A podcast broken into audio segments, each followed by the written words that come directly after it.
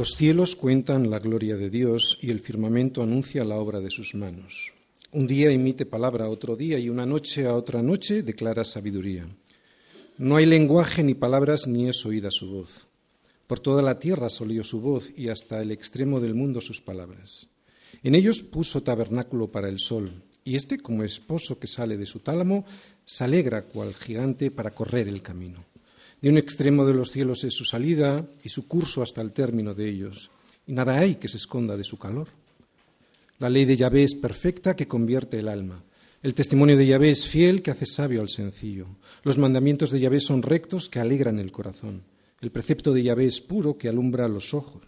El temor de Yahvé es limpio que permanece para siempre. Los juicios de Yahvé son verdad, todos justos. Deseables son más que el oro y más que mucho oro afinado y dulces más que miel y que la que destina del panal. Tu siervo es además amonestado con ellos, en guardarlos hay grande galardón. ¿Quién podrá entender sus propios errores? Líbrame de los que son, me son ocultos. Preserva también a tu siervo de las soberbias, que no se enseñoreen de mí. Entonces seré íntegro y estaré limpio de gran rebelión. Sean gratos los dichos de mi boca y la meditación de mi corazón delante de ti, oh Yahvé, roca mía y redentor mío. Dios habla hoy a través de los cielos. Salmos 19. Las personas son pecadoras. Esto no significa que son pecadoras porque cometen pecados, sino que cometen pecados porque son pecadoras. La diferencia de matiz es muy importante porque el problema del ser humano no es tanto que se equivoque, sino que ha tomado la decisión de equivocarse. Las personas son pecadoras y eso lo que significa es que han decidido no querer seguir el camino de Dios, no quieren saber nada de Dios. Ese es el motivo por el cual se equivocan y no al revés. De ahí la gravedad por responsabilidad que tienen todos los seres humanos delante de Dios. Este es el pecado, este es en realidad el verdadero pecado. Que Dios habla al hombre y él no quiere escucharle. Aún así es tal la misericordia de Dios que Él todavía le habla al hombre hoy. Y en este salmo vamos a ver además que lo hace de varias maneras y es por eso que no hay disculpa. Quien desecha a Dios no puede decir que lo hace por ignorancia.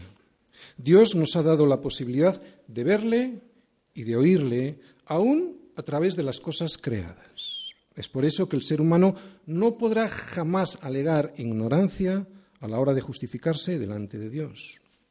El hombre rechaza a Dios por la deshonestidad de su corazón, por querer seguir viviendo como le da la gana. Ese, ese es el verdadero motivo por el que el hombre desprecia a Dios y con ello lo que hace es descalificarse a sí mismo. ¿Por qué no ven la gloria de Dios en los cielos? Por la obstinación de querer seguir viviendo sin el consejo de Dios en sus vidas porque Dios nos ha dado a todos una conciencia para reconocer su poder y su deidad a través de las cosas creadas. Cuando alguien hace a un lado sistemáticamente a su conciencia, o sea, cuando aparta de sí sistemáticamente y conscientemente a su conciencia, a través de la cual Dios quiere que te acerques a Él, la terminas cauterizando, esa conciencia. Eso significa que la terminas insensibilizando. Dios no quiere que sigas por tus propios caminos, pero no es para hacerte la vida imposible, sino para que no te vayas de bruces. Él no quiere que vayas detrás de tus propias concupiscencias para que no termines en el fondo de un abismo. Pero, ¿qué es lo que pasa cuando el ser humano se obstina en desobedecer a Dios? Que Dios deja de estorbarte. Él nos dice en su palabra que no contendrá con el hombre para siempre. Por eso, buscad al Señor mientras puede ser hallado, llamadle en tanto que está cercano. Y eso, es lo, y eso lo que significa es que puede llegar un momento en el que ya no pueda ser hallado, que puede llegar un momento en el que ya no esté cercano. Llegado ese momento, Dios se aparta de ti y te entrega a las consecuencias de tus propias decisiones. Ya no te molesta más. Ahora es cuando te hace caso a ti. Es por eso que nunca le podrás echar la culpa de nada.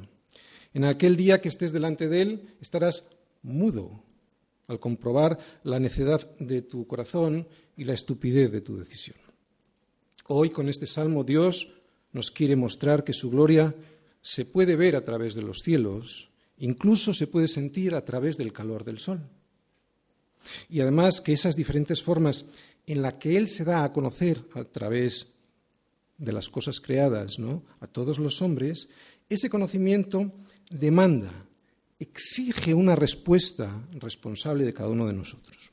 Y digo responsable porque nadie podrá alegar desconocimiento de Dios, incluso aunque nunca le llegue a conocer a través de las Escrituras.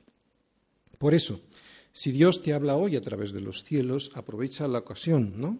Y no te hagas sabio en tu propia opinión. Hoy Dios, con este salmo, y después de revelarse desde los cielos, quiere llevarte hasta la palabra, que es Cristo, no para fastidiarte, sino para hacerte libre, libre de ti mismo. Bien, antes de empezar a ver este Salmo 19, versículo a versículo, quisiera hacer, como siempre suelo hacer, un esquema del Salmo para poder entenderlo mejor. En este Salmo vamos a ver la revelación completa de Dios en tres fases. Primero lo que vamos a ver es Dios habla hoy a través de los cielos. Es lo que llamamos, lo que entendemos por la revelación general. La segunda fase es Dios habla hoy a través de su palabra, que es Cristo. Es lo que entendemos por la revelación especial. Y la tercera fase es Dios habla hoy a través de su Espíritu Santo. Esa ya es una revelación más personal, ¿no? Es la revelación personal de la gracia de Dios para que obtengamos la redención y la salvación de Jesucristo para nuestras almas. Por lo tanto, esto es todo lo que vamos a ver en este Salmo 19, ¿no? Es la voz de Dios en tres tomos. El primero, la voz de Dios en la naturaleza. Naturaleza diseñada por Dios, por Dios Padre, y hecha y sustentada por Dios Hijo. En el segundo tomo vamos a ver la voz de Dios a través de la ley, la Torá. Eh, ley emitida por Dios Padre y cumplida en su totalidad por Dios Hijo.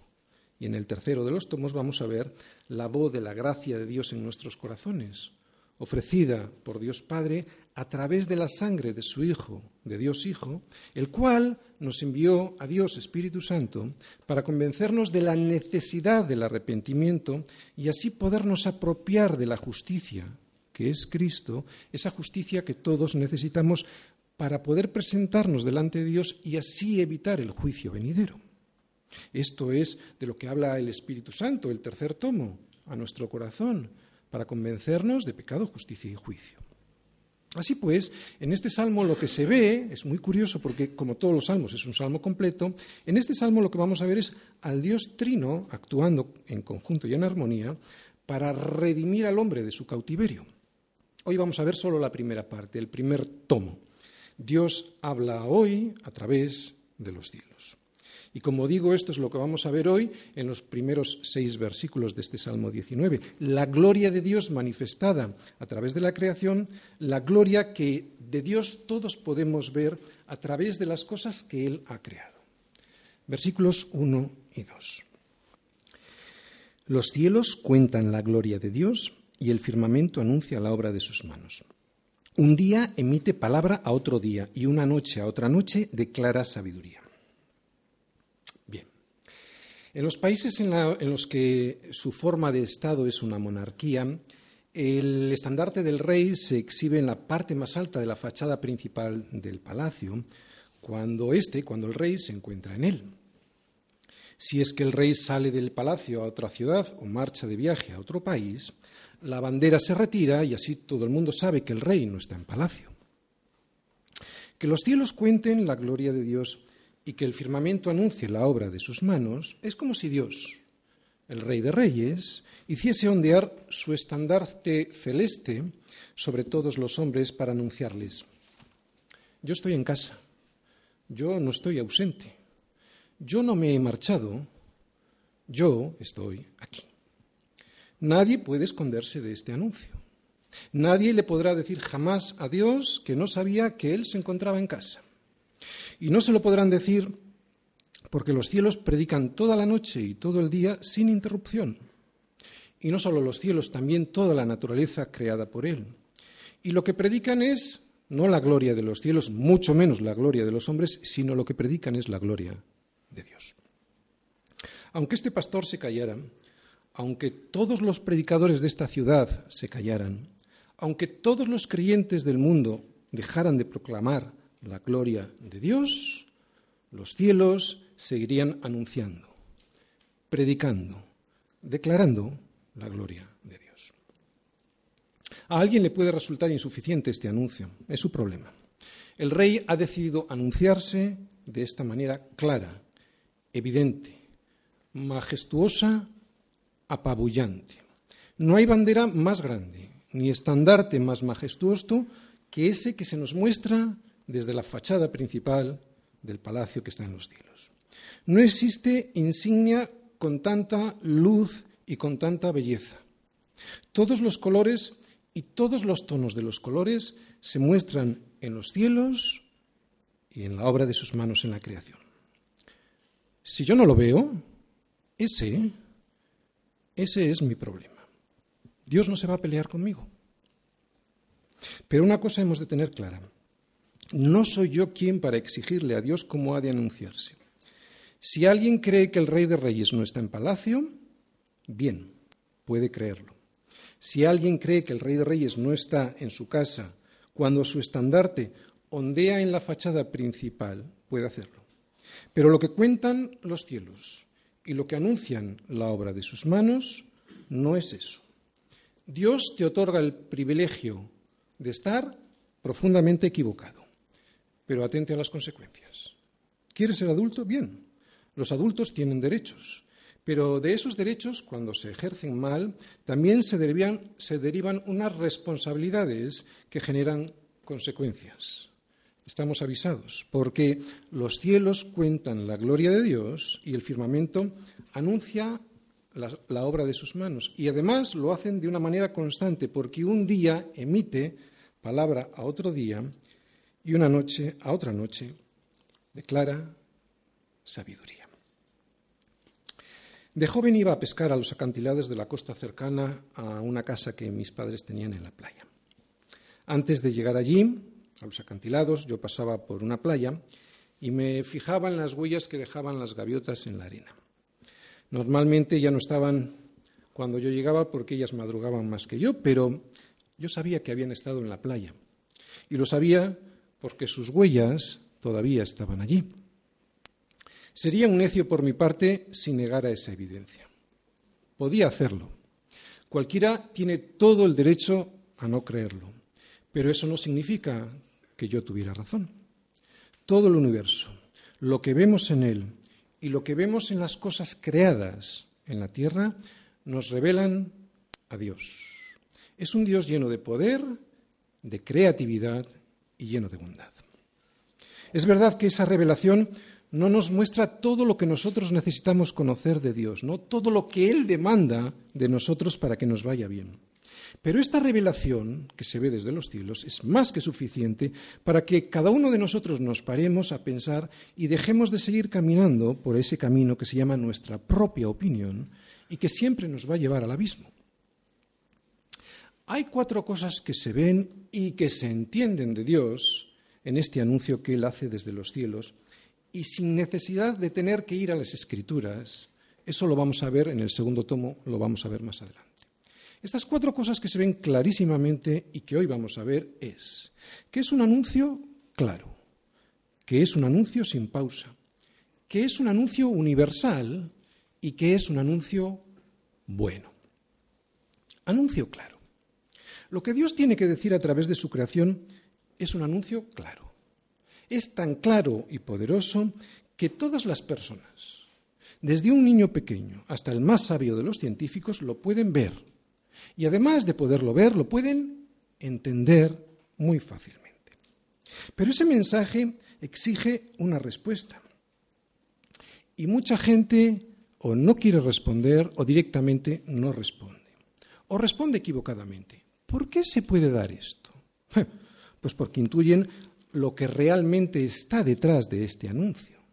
que existe un Dios que nos ha creado y que por lo tanto, al haber alguien por encima de nosotros, nosotros tenemos que dar responsabilidad, no tendremos que dar cuenta de nuestros actos. O sea, que lo que se ve o lo que se intuye detrás de este anuncio de Dios de los cielos es que somos responsables. Eso es lo que no quieren ver. Por eso las excusas infantiles de es que no lo entiendo, o Dios tiene la culpa de lo que pasa, o cómo puede permitir Dios todo esto. Son excusas que ponemos para no enfrentarnos a la responsabilidad que todos tenemos delante de Dios aquí. Y yo las llamo excusas infantiles porque es lo que los niños hacen cuando quieren defender lo indefendible. Yo no he sido, la culpa es de aquel, etc. Pero el problema de estas personas es que no son niños y por lo tanto son responsables. El problema para estas personas es que su responsabilidad no se termina con la muerte, porque es precisamente con la muerte cuando comienza su verdadero problema, que tendrán que rendir cuentas a Dios. ¿De qué? De su rebeldía ante este anuncio tan claro que se emite desde los cielos. Pablo nos dice que este mensaje de los cielos a los hombres es un mensaje que es muy fácil de entender. Cuando Pablo les escribe a los romanos, en el capítulo 1, es probable que él tuviera presente en su mente este Salmo 19. Y según Pablo, ¿por qué es tan fácil entender este mensaje de Dios a los hombres? Porque lo que de Dios se conoce les es manifiesto.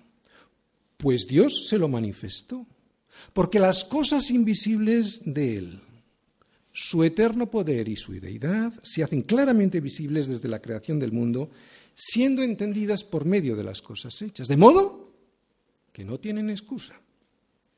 Pablo también nos habla de las consecuencias que aquí, en este mundo, nos va a traer el no hacerle caso a este anuncio de Dios tan claro que se emite desde los cielos.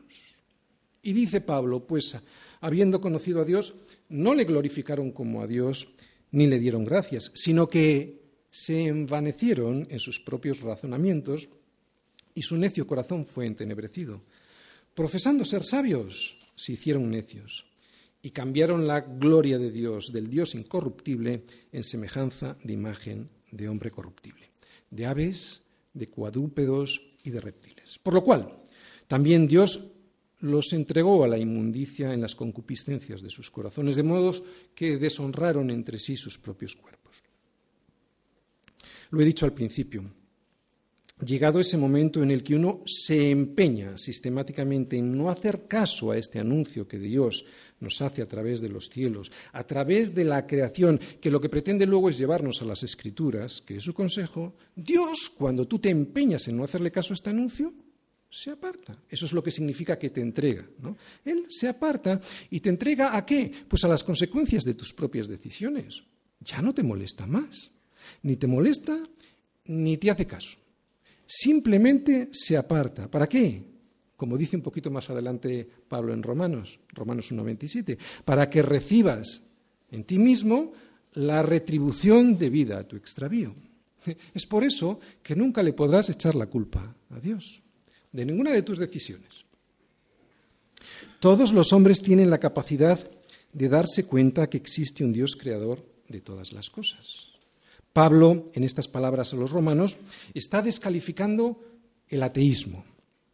Pablo nos está diciendo a todos los hombres que es imposible no darse cuenta de dos cosas, del poder de Dios y de su deidad. Nos está diciendo que si pensamos así, no es por culpa de Dios, que la culpa la tenemos nosotros y que el motivo por el cual pensamos así es porque queremos hacer lo que nos da la gana.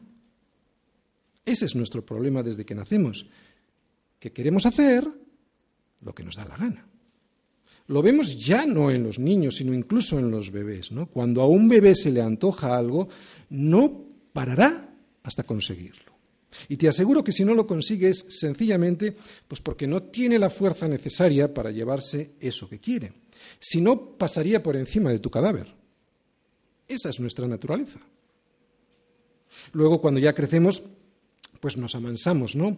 Pero no es tanto por un cambio de nuestra naturaleza, sino porque nos damos cuenta que nuestras, nuestras acciones traen consecuencias y por lo tanto hacemos un cálculo, ¿no? Entre las ventajas y las desventajas y optamos por lo mejor, pero no por un cambio de naturaleza, sino por conveniencia. Por eso lo que Dios quiere para nosotros es un cambio de naturaleza no tan solo un maquillaje que nos haga parecer mejores de lo que realmente somos por conveniencia social. Decíamos que el motivo principal por el cual el hombre desprecia esta revelación tan clara de Dios a través de los cielos y de las cosas creadas es porque queremos hacer lo que nos da la gana. Y Jesús también lo dice bastante claro cuando nos dijo, y esta es la condenación, que la luz vino al mundo y los hombres amaron más las tinieblas que la luz. ¿Por qué? Porque sus obras eran Ese es, y no otro, el verdadero motivo por el cual la gente rechaza un mensaje tan claro de Dios que está proclamado en los cielos y por toda la obra de sus manos. No quieren que nadie les estorbe en sus planes suicidas. No quieren ver a Dios en los cielos porque saben que si lo reconocen, le han de rendir sus vidas a Él. Ahí está el problema. No ver a Dios en los cielos es el pretexto infantil para encubrir una vida rendida al pecado. No es porque no puedan ver su eterno poder y deidad, no, es que no lo quieren ver. Punto. Yo entiendo que un perro o un caballo sea ateo, lo que no entiendo es que una persona inteligente lo sea. El ateísmo es la cosa más eh, irracional que puede existir. Cuando alguien se profesa ateo, esa persona no es que no tenga un Dios, claro que lo tiene. Su Dios es Él mismo.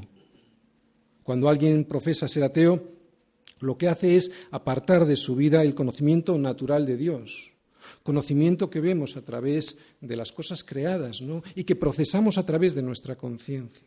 Y lo hace porque le da la gana, porque Dios ha puesto una conciencia en todos los hombres, para que todos podamos llegar a plantearnos la existencia de Dios a través de las cosas creadas. Cuando alguien profesa ser ateo y aparta de su vida este conocimiento natural que de Dios vemos en el Salmo 19, lo que hace es anular por completo la inteligencia que Dios le dio y se arroja en los brazos de la necedad de pensar que en el principio no había nada y que la nada explotó. Desde luego tienen una fe que es de admirar, luego dicen que los cristianos tenemos fe. Si yo pudiese creer en Jesucristo como ellos creen en eso, pues yo sería el mayor de los profetas que jamás se hayan visto en la Biblia. Resulta que habiendo conocido a Dios, no le glorificaron como a Dios ni le dieron gracias, sino que se envanecieron en sus razonamientos y su necio corazón fue entenebrecido. Profesando ser sabios, creyeron que en el principio no había nada y que la nada explotó y que de esa nada explotada, explotada y caótica, surgió todo hermoso, ordenado, bien hecho y bonito, ¿no? Se envanecieron en sus razonamientos y su necio corazón fue entenebrecido. Profesando ser sabios, se hicieron necios. ¿Sabes cuál es la necedad del ser humano? Que las leyes espirituales de Dios son para su libertad y el hombre se ha querido esclavizar al pecado, no queriendo tener esa libertad que Dios les da. Bien, hemos dicho que es un anuncio claro, ¿verdad? Además de este anuncio claro que proclaman los cielos, es un anuncio sin pausa.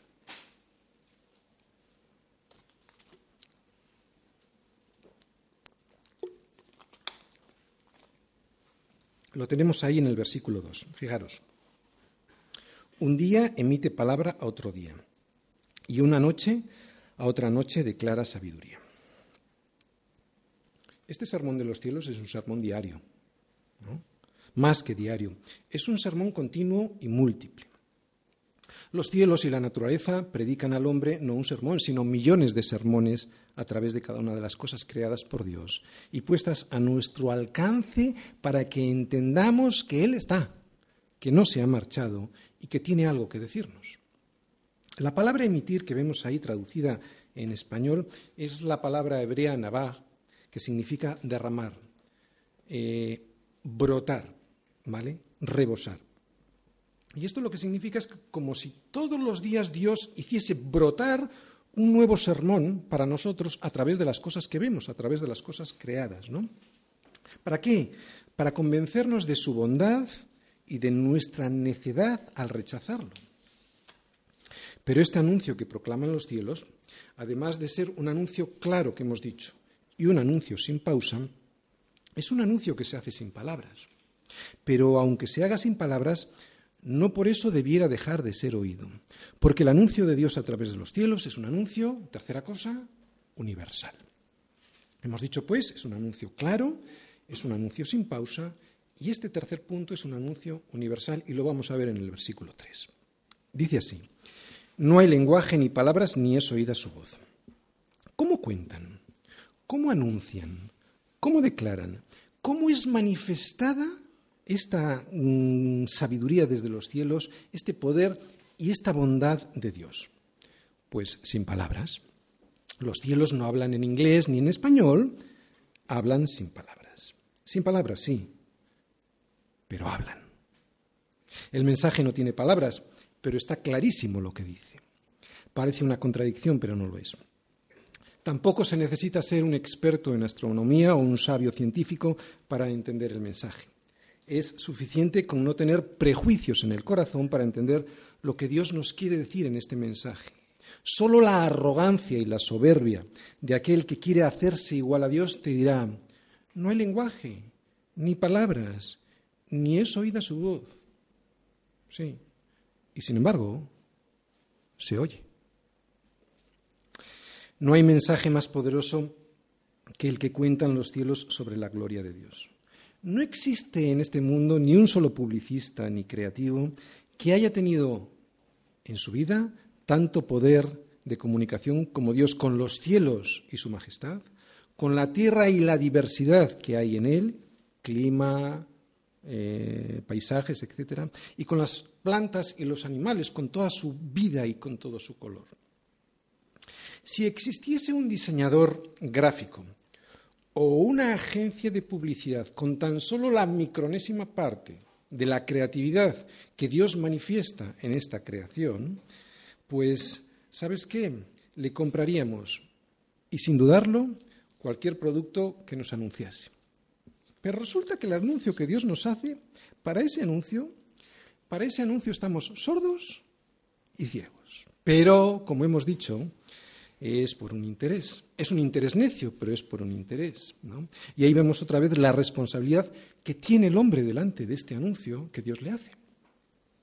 Bueno, pero a pesar de que este anuncio no hay, en este anuncio no hay palabras, ¿no? Su voz es audible. Versículos 4 al 6. Dicen así: Por toda la tierra salió su voz, y hasta el extremo del mundo sus palabras. En ellos puso tabernáculo para el sol y éste, como esposo que sale de su tálamo, se alegra cual gigante para correr el camino. De un extremo de los cielos es su salida y su curso hasta el término de ellos, y nada hay que se esconda de su calor. Y es en estos versículos donde vemos la cuarta cosa que hoy nos quiere decir este primer tomo del Salmo 19. Hasta ahora hemos visto que este anuncio que proclaman los cielos es un anuncio claro, es un anuncio sin pausa, que es un anuncio que se hace sin palabras, por eso es universal, porque todo el mundo lo puede entender, pero ahora vamos a ver también que es un anuncio bueno.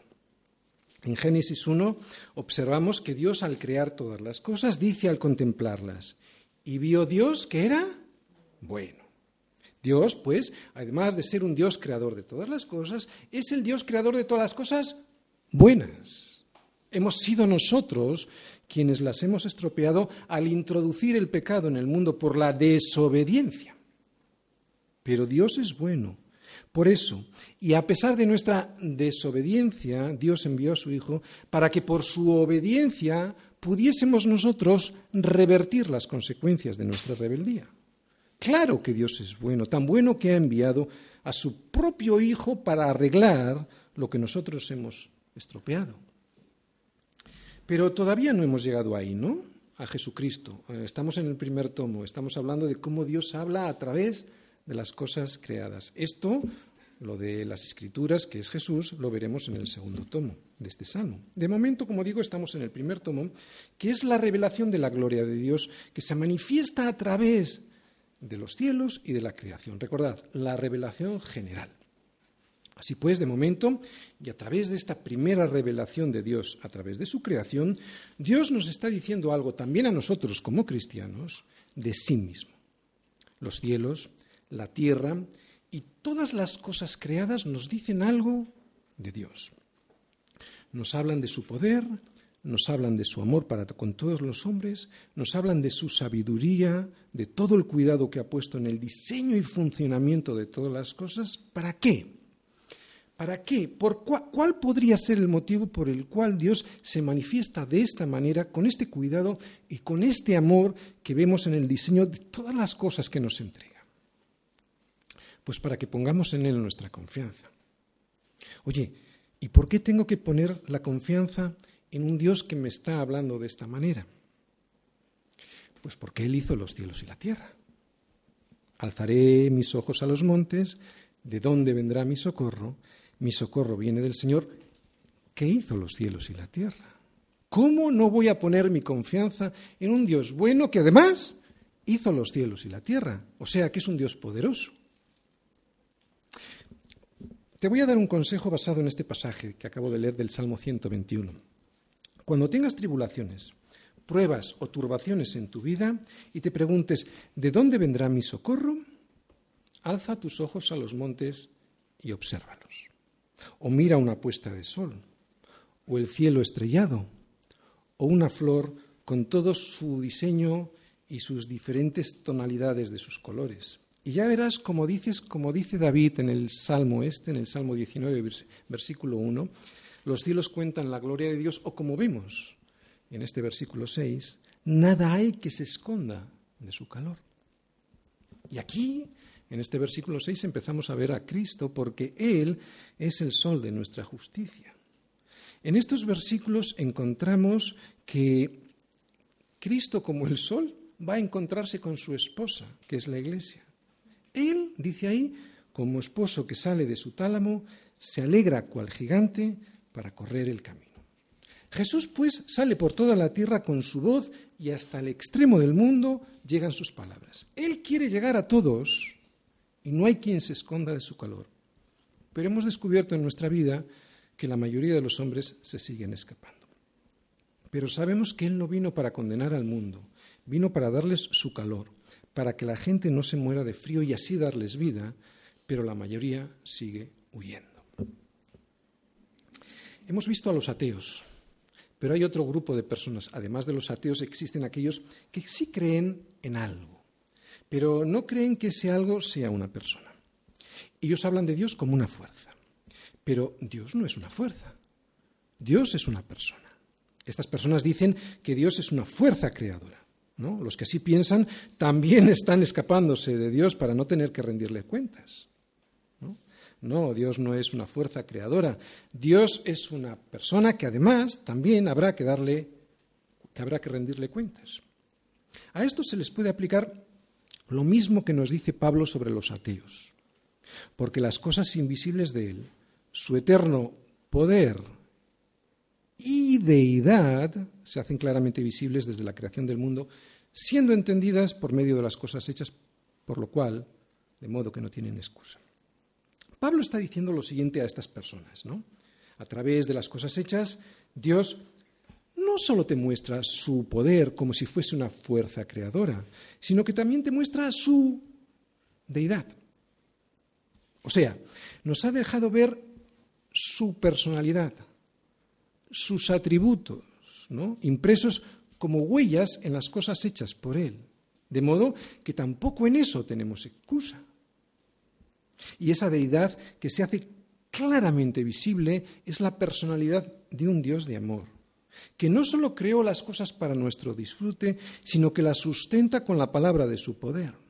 No solo las creó, sino que les da mantenimiento, por eso es un Dios bueno. Es un Dios que nos mantiene, es un Dios sustentador. es un Dios bueno. Y además de un Dios bueno, de un Dios de amor, es, es un Dios de orden. No es una fuerza, porque una fuerza ni es creadora, ni sensible, ni tiene orden. Y Dios es sensible, es un diseñador creativo, muy creativo y de orden. Vemos que todas las cosas en el universo tienen leyes y responden a un orden. Y eso también me enseña que en la ley moral existe un orden. De la misma manera que cuando yo tiro un vaso por la ventana, sé que por la ley de la gravedad se va a estrellar contra el suelo y que incluso podría llegarle a hacer daño a alguien, cuando yo transgredo las leyes morales de Dios, he de saber que estropearé mi vida y que incluso llegaré a hacerle daño a los que me rodean. No creo que para explicar esto sea necesario poner algún ejemplo, pero todos somos conscientes de que, no sé, un drogadicto o un alcohólico pues son personas que no solo se hacen daño a sí mismos, ¿no? sino que se lo hacen a todos los que les rodean, incluso al resto de la sociedad, porque se convierten en personas que no solo no son productivas, sino que además son una carga para el resto de las personas, que tenemos que sufragar y, y soportar todos sus desmanes. Es profundamente egoísta decir, con mi vida hago lo que quiero. Es profundamente egoísta y además es mentira porque no haces lo que quieres haces lo que quiere el diablo. Y encima te haces daño. Y encima haces daño a los demás. Esto es una ley moral. Como ley física es que cuando yo quemo algo, se va a desintegrar. Así que Dios no es una fuerza, ni la creación es algo que explotó. Dios es una persona y el firmamento anuncia la obra de sus manos. Esto es un antropomorfismo que indica que Dios es una persona. Dios es una persona a la que le deberé rendir cuentas de todo aquello que me ha dado para que yo lo gestione. Lo creas o no. Eso le da igual a Dios. Porque por toda la tierra salió su voz y hasta el extremo del mundo sus palabras. Palabras bastante claras a lo largo de todo el universo. Lo que más le molestaba a Darwin era una cosa que a simple vista era intrascendente. Claro, a simple vista, de la vista de un simple, por muy científico que éste sea. Lo que más le molestaba a Darwin eran las plumas de la cola del pavo real. Según su teoría, no tiene sentido pues que la evolución preserve semejante despliegue de plumas de colores y con un diseño tan perfecto y hasta exagerado. Darwin se preguntaba por la utilidad biológica de esos rasgos que más que ayudar a la supervivencia de la especie, que es en lo que se basa la teoría de la evolución, parecían diseñados para terminar con su existencia. Él hablaba, eh, entre otros, de los llamativos trinos de los pájaros o los vivos colores de los peces o de las espectaculares plumas de la cola de los pavos reales. Y es verdad que según la lógica de la teoría de la evolución, carece sentido que un pavo real exhiba orgulloso por los bosques pues esta semejante decoración en su espalda, ¿no? Diciéndole a todos los depredadores, venid y comedme, que os prometo que además de no correr, no puedo volar. Es por eso que en una carta dirigida a un científico norteamericano, Darwin le escribe, cada vez que observo la pluma de la cola de un pavo real, me enfermo. El problema de Darwin no era su inteligencia, el problema de Darwin era su soberbia. El problema de Darwin fue que, profesando ser sabio, se hizo necio. Por eso cambió la gloria de Dios, que es incorruptible, por la gloria de los hombres, que son seres corruptibles, porque son seres creados.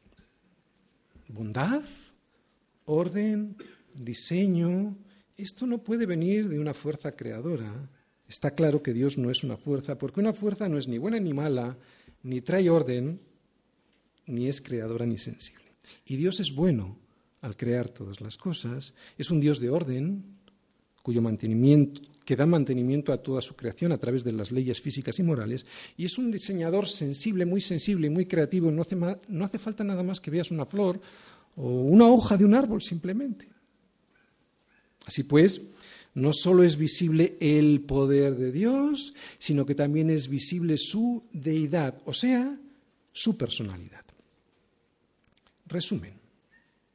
En esta primera parte del Salmo 19 que hemos visto hoy, hemos comprobado cómo Dios le habla al hombre hoy, también a través de los cielos y a través de la creación. Pero la revelación, esta revelación de Dios al hombre, es simplemente un conocimiento natural. Eh, será a partir del próximo domingo cuando veamos pues lo que yo ya os he comentado, el segundo tomo de la revelación, que es la gloria de Dios manifestada a través de su palabra, ¿no? Y nosotros sabemos que su palabra es Cristo. Este conocimiento que Dios le da al hombre a través de su palabra ya es más personal y es el conocimiento que salva. Dios es soberano. Dios elige a los suyos. Pero Dios no solo es soberano, también es justo. Es por eso que yo estoy convencido de, justicia, de su justicia para con todos los hombres. Yo estoy convencido de que todos aquellos que con honestidad y humildad lleguen delante de Dios, que con hambre y sed le presenten su debilidad y sin esconderla, sin máscaras y con la disposición de rendirse ante Él. Después de haberse revelado a través de los cielos, estoy seguro que Dios se le va a revelar a través de su palabra en la persona de su Hijo Jesucristo. Yo estoy convencido de que todos aquellos que sin justificaciones lleguen a conocer o a reconocer, mejor dicho, el poder y la deidad de Dios a través de las cosas creadas, de su creación, Él les va a llevar hasta su palabra para que a través de ella el Espíritu Santo pueda llegar a convencerles de pecado, de justicia y de juicio. Pero aquellas personas que ni siquiera tienen la disposición de observar a Dios a través de la creación, mucho menos llegarán a tener acceso al entendimiento de Dios a través de Jesucristo, a través de la palabra. Este es el entendimiento que realmente salva. En esta serie de los salmos estamos intentando ver a Jesucristo en ellos. Y seguramente que todos recordáis los primeros versículos del Evangelio de Juan, donde en Juan 1, versículos del 1 al 3, dice, en el principio era el verbo, está hablando de Cristo, y el verbo era con Dios, y el verbo era Dios. Este era en el principio con Dios. Todas las cosas por Él fueron hechas. Sin Él nada de lo que ha sido hecho fue hecho. Pablo nos dice algo similar en, en Colosenses 1.16 porque en Él, en Jesucristo, fueron creadas todas las cosas, las que están en los cielos y las que hay en la tierra, visibles e invisibles, sean tronos, sean dominios, sean principados, sean potestades. Todo fue creado por medio de Él y para Él. Creo, pues, que no es exagerado decir que en esta primera parte del Salmo 19 podemos ver claramente a Jesucristo y que podríamos leer el versículo 1 de este Salmo de la siguiente manera. Los cielos cuentan la gloria de Jesucristo y el firmamento anuncia la obra de sus manos. El título de la predicación era Dios habla hoy a través de los cielos. A los niños judíos se les enseñaba desde pequeñitos que la creación era una especie de libro en el cual podían leer muchas de las cosas acerca de la gloria de Dios y del poder de Dios. Hoy nosotros, en el final de esta predicación, nos vamos a volver como niños. Creo que es la mejor forma de entrar en el reino de los cielos. Bueno, en realidad, es la, según Jesús, es la única forma de entrar en el reino de los cielos. Así que nos vamos a quedar con unas palabras muy sencillas. Existe un poema infantil en español que dice esto mismo que hemos visto en los primeros versículos del Salmo 19 y que lo dice de una forma bien sencilla para que los niños lo entiendan. Dios hizo los cielos con voces muy claras y te dio los ojos para que escucharas. Lo vuelvo a repetir. Dios hizo los cielos con voces muy claras y te dio los ojos para que escucharas.